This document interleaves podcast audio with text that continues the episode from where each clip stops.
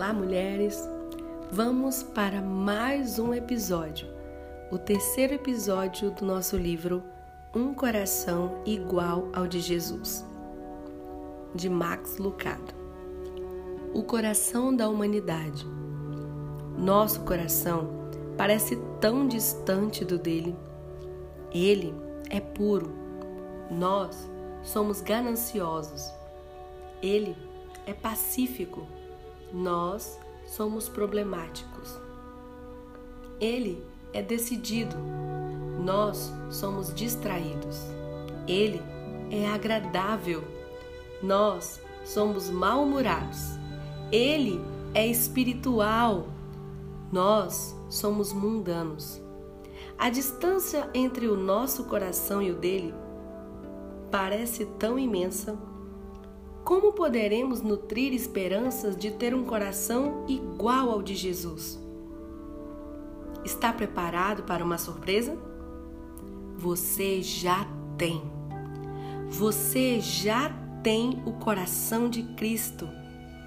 Por que você está me olhando desta forma? Eu brincaria com você?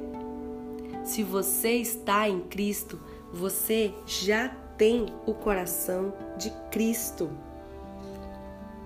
uma das supremas, mas não realizadas promessas de Cristo é simplesmente: se você deu a sua vida para Jesus, ele se deu para você. Ele fez do seu coração a casa dele. Seria difícil falar isso de uma forma mais sucinta do que Paulo, quando escreve em Gálatas capítulo 2, versículo 20, dizendo: Cristo vive em mim. Correndo o risco de me repetir, deixe que eu me repita. Se você deu a sua vida para Jesus, ele se deu para você. Ele se mudou e se desfez as malas e está pronto para mudar você e todos nós que com a face descoberta contemplamos a glória do Senhor, segundo a sua imagem, estamos assim sendo transformados com glória cada vez maior, a qual vem do Senhor, que é o Espírito. 2 Coríntios capítulo 3, versículo 18. Paulo explica com estas palavras: quem conheceu a mente do Senhor para que possa instruí-lo? Nós, porém, temos a mente de Cristo. 1 Coríntios capítulo 2, versículo 16. Estranho é o mundo. Se tenho a mente de Jesus, por que continuo pensando tanto como eu mesmo? Se tenho o coração de Cristo, por que ainda tenho os empreendimentos de mim mesmo? Se Jesus reside em mim, por que ainda odeio os engarrafamentos? Parte da resposta é ilustrada na história sobre uma moça que tinha uma casinha no litoral da Irlanda na virada do século. Ela era muito rica, mas era também muito parcimoniosa.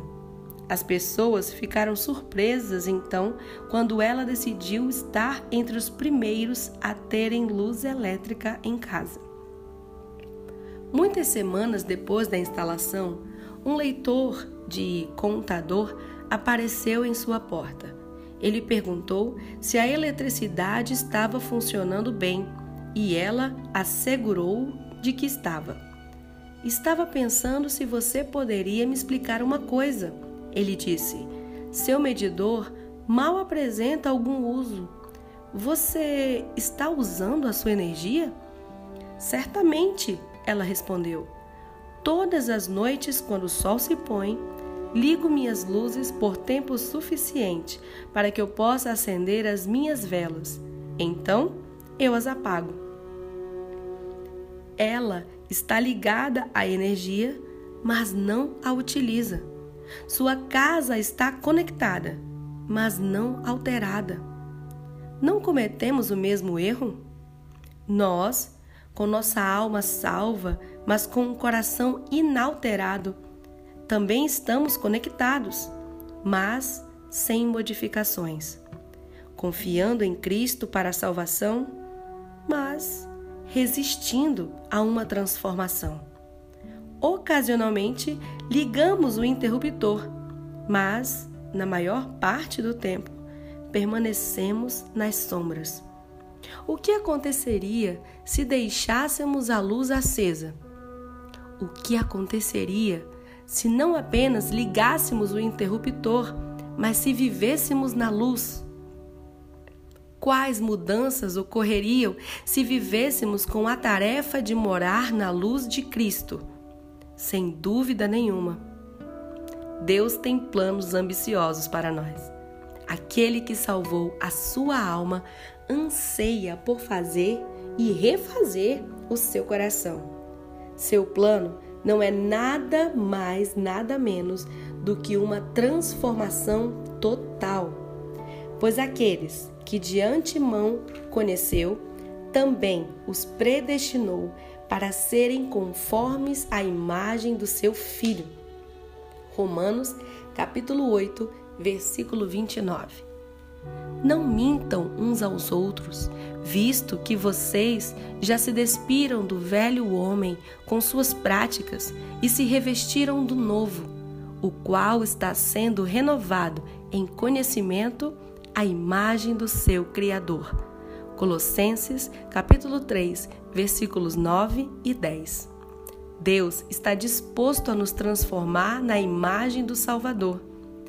Devemos aceitar essa oferta? Aqui vai a minha sugestão. Vamos imaginar o que significa ser como Jesus. Vamos analisar o coração de Cristo.